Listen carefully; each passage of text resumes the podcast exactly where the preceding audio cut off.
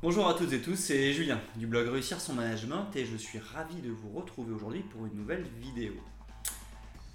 Aujourd'hui, nous allons parler de comment manager une équipe expérimentée. En effet, en tant que manager, on aura tous la chance dans notre carrière de manager une équipe expérimentée. Je dis bien que c'est une chance parce que c'est des équipes qui connaissent généralement très bien l'entreprise, donc elles connaissent les, les rouages, elles savent comment ça fonctionne. C'est aussi des équipes qui peuvent avoir un grand réseau, et ça c'est vraiment utile en cas de situation difficile ou s'il y a des problèmes à surmonter. Et puis c'est des équipes qui ont de la compétence, donc c'est extrêmement utile pour, être efficace et pour atteindre les objectifs.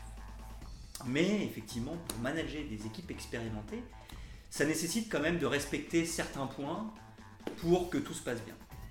Et pour moi, il y a six points à respecter pour manager une équipe expérimentée. Le premier point est très simple, c'est l'humilité. L'humilité, c'est simplement être dans un état d'esprit dans lequel on a conscience de nos forces et de nos axes de progrès. Parce que si on n'est pas dans cet état d'esprit-là, on va se casser un peu les dents. Parce qu'on va avoir en face de nous des équipes qui forcément soit auront plus de réseaux, soit plus de connaissances sur l'entreprise, soit plus de compétences que nous. Et si on n'a pas conscience de nos propres faiblesses, de nos propres axes de progrès, nous risquons de ne pas avoir le bon positionnement par rapport aux équipes. Et donc forcément, ça peut être aussi interprété par les équipes comme un manque de respect. Et donc forcément, ça peut faire naître des conflits. Alors que si on a conscience du fait que nous ne sommes pas parfaits et que nous avons des axes de progrès, nous accepterons beaucoup plus facilement qu'en face de nous, la personne puisse avoir plus de compétences ou plus de réseaux ou une meilleure connaissance de l'entreprise. Donc l'humilité est un état d'esprit qui est essentiel pour manager des équipes expérimentées. Deuxième point, c'est de prendre en considération l'avis de l'équipe ou des individus expérimentés. En fait, plus les gens avancent dans leur carrière et plus ils avancent en âge, plus la transmission du savoir devient importante. En fait, l'image du vieux sage qui enseigne aux petits jeunes, ça répond plus que simplement une question, c'est plus qu'une question de symbole, c'est aussi une question de besoin. Le petit jeune a besoin de formation, et le vieux sage a un besoin de transmettre son savoir. À partir de là, on prend beaucoup mieux conscience de pourquoi il va être important de prendre en considération l'avis euh, de nos équipes. La capacité, notre capacité à écouter les équipes sera donc fondamentale pour les motiver, mais il faudra aussi prendre en considération ce qu'elles nous disent, parce que n'oublions pas, elles ont de l'expérience et donc elles ont de la compétence. Et donc à partir de là, les solutions qu'elles proposent peuvent être bonnes et seront même certainement meilleures que ce que nous avons pensé. Donc non seulement nous allons motiver nos équipes en les écoutant et en prenant en considération leur avis, mais en plus de ça, nous avons de grandes chances d'avoir de bonnes solutions clés en main. Ensuite, je pense que l'exemplarité, elle sera essentielle, mais encore plus essentielle. L'exemplarité du manager on en parle et j'en parle depuis un, petit moment, mais avec les équipes expérimentées, ce sera encore plus important. Pourquoi? Parce que les équipes expérimentées, elles en ont déjà vu passer d'autres des managers. Vous êtes juste un nouveau manager. Et elles en ont vu passer des managers qui disaient des choses mais qui ne les appliquaient pas. Donc c'est un petit peu comme si elles vous attendaient au tournant.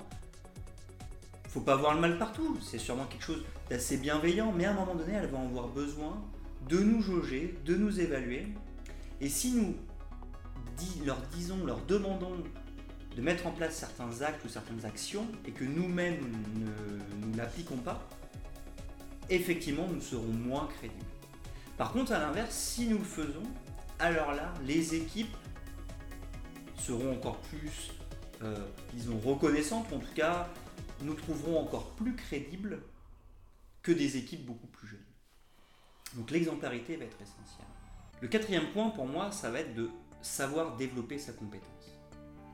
Alors on peut dire oui, mais le rôle du manager, ça va être d'organiser les équipes, d'animer les équipes, et la compétence finalement euh, technique n'est pas très importante. Je pense que face à des équipes expérimentées, si c'est important. Parce qu'elles vont avoir un vocabulaire assez technique, elles vont avoir une analyse assez poussée, elles vont parler de sujets, j'ai envie de dire, très sérieux, de manière très profonde.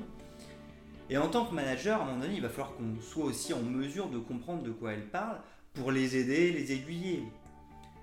Et donc ça va être essentiel. Et puis c'est aussi une question de crédibilité. Si à un moment donné le manager est incompétent dans le domaine qu'il manage, je pense que les équipes auront du mal à nous reconnaître comme étant leur leader ou comme étant leur manager.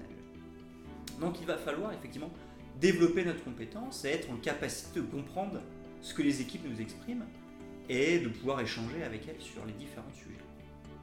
Alors le problème se passe quand on est un très jeune manager face à des équipes expérimentées. Pour ça, moi ce que je conseille, c'est clairement l'honnêteté, l'humilité finalement, ce qu'on disait au début, qui va consister à, dire ok, ouais, très bien, j'ai pas la compétence, mais à développer sa compétence de manière ouverte et transparente. C'est-à-dire, grosso modo, je me cache pas pour développer ma compétence, clairement, je montre à tout le monde que j'en ai pas, mais qu'en tout cas, je travaille dur pour en avoir. Et ça, pour moi, c'est très bon parce que peut-être qu'au début, les équipes trouveront ça étrange, ou en tout cas, on sera peut-être pas très crédible au début parce que nous n'aurons pas beaucoup de compétences. Par contre, ce qui va nous crédibiliser tout de suite, c'est de leur montrer qu'on est en train de travailler dur pour développer notre compétence. Et ça, les équipes, elles apprécieront parce qu'on ne peut pas se moquer de quelqu'un qui a des lacunes, mais qui, mais qui travaille dessus. Quelqu'un qui travaille dur sur ses lacunes, c'est tout à fait respectable. Et puis, quand on travaille dur, on finit par obtenir des résultats. Et qu'à un moment donné, on va avoir cette compétence. Et au moment où on aura cette compétence, les équipes, elles n'auront plus rien à dire parce qu'elles auront vu qu'ok, au début, on ne connaissait rien, mais qu'on a travaillé dur pour développer sa compétence. Et ça, c'est des valeurs qui sont très importantes, c'est des valeurs de, mérite, c'est des valeurs de, travail. Et ça, c'est des valeurs qui sont essentielles. Et quand on les a, ces valeurs-là, quand on les a incarnées, on est crédible auprès de ces équipes. Le cinquième point, ça va être de responsabiliser ces équipes sur de forts enjeux. Alors je vous renvoie à mon article et à ma vidéo sur l'art de responsabiliser ces équipes. Pour rappel, les quatre points que je conseille pour responsabiliser ces équipes sont mettre en place une relation plus-plus ou d'adulte à adulte, de mettre en place la confiance, de faire en sorte que les équipes ou que l'individu se fixent eux-mêmes leurs objectifs. Et le quatrième point, c'est de normaliser les responsabilités pour qu'elles soient quotidiennes.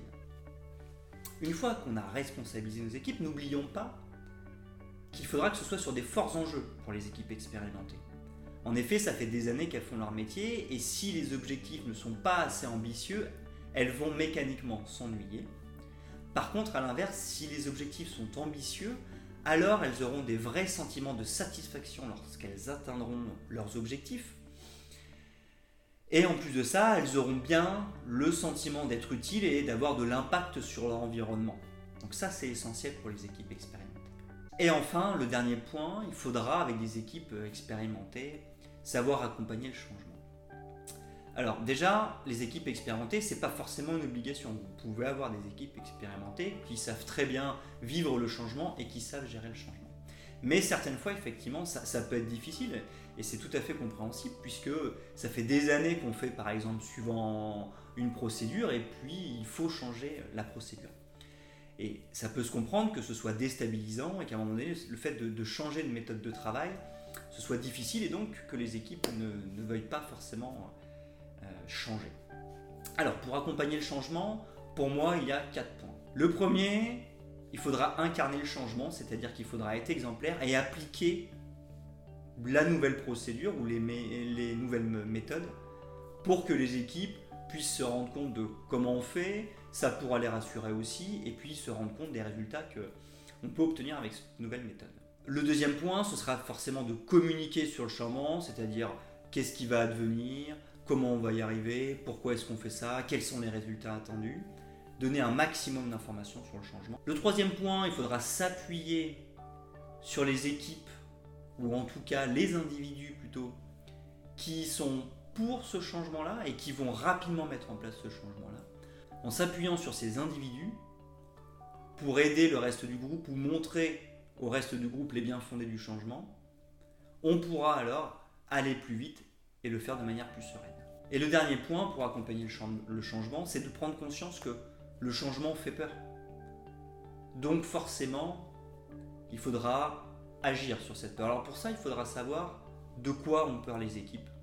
Une fois que nous saurons de quoi ont peur les équipes, nous pourrons agir sur les causes de cette peur pour dissiper la peur et donc permettre la mise en dynamique des équipes. Dernier point important, sûrement le plus important dans l'accompagnement du changement, c'est que un changement est toujours beaucoup plus facile quand les gens l'ont décidé par eux-mêmes.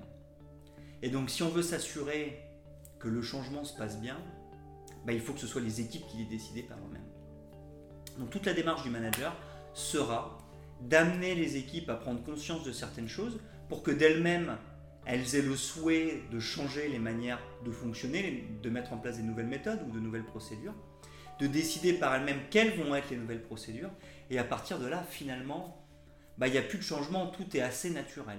C'est ce que font les entreprises libérées dont parle Isaac Gates, c'est-à-dire que les employés étant tellement responsabilisés qu'ils décident, qu'ils détectent par eux-mêmes les situations à changer et qu'ils décident par eux-mêmes de les changer et des moyens de les faire changer.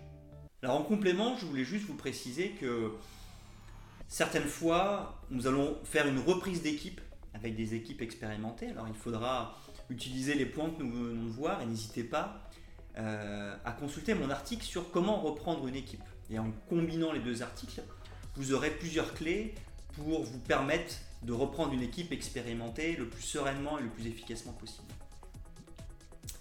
Ensuite, si vous avez quelques soucis et qu'il faut rencontrer un collaborateur pour le recadrer, n'hésitez pas à consulter mon article sur comment recadrer un collaborateur en toute bienveillance. C'est essentiel aussi. Et puis enfin, que ce soit une équipe expérimentée ou non, créer et développer la cohésion d'équipe est essentiel. Donc n'hésitez pas à retrouver mon article sur comment créer et développer une cohésion d'équipe. Je vous remercie de m'avoir écouté et j'espère que ce sujet vous a plu et vous a aidé. Je vous invite à me retrouver sur mon blog Réussir son management pour euh, des articles complémentaires. N'hésitez pas aussi à vous abonner à mes réseaux sociaux pour être informé de mes dernières parutions. Et puis n'hésitez pas non plus à vous abonner à ma chaîne YouTube. Je vous remercie une nouvelle fois et je vous dis à très bientôt pour un nouveau sujet.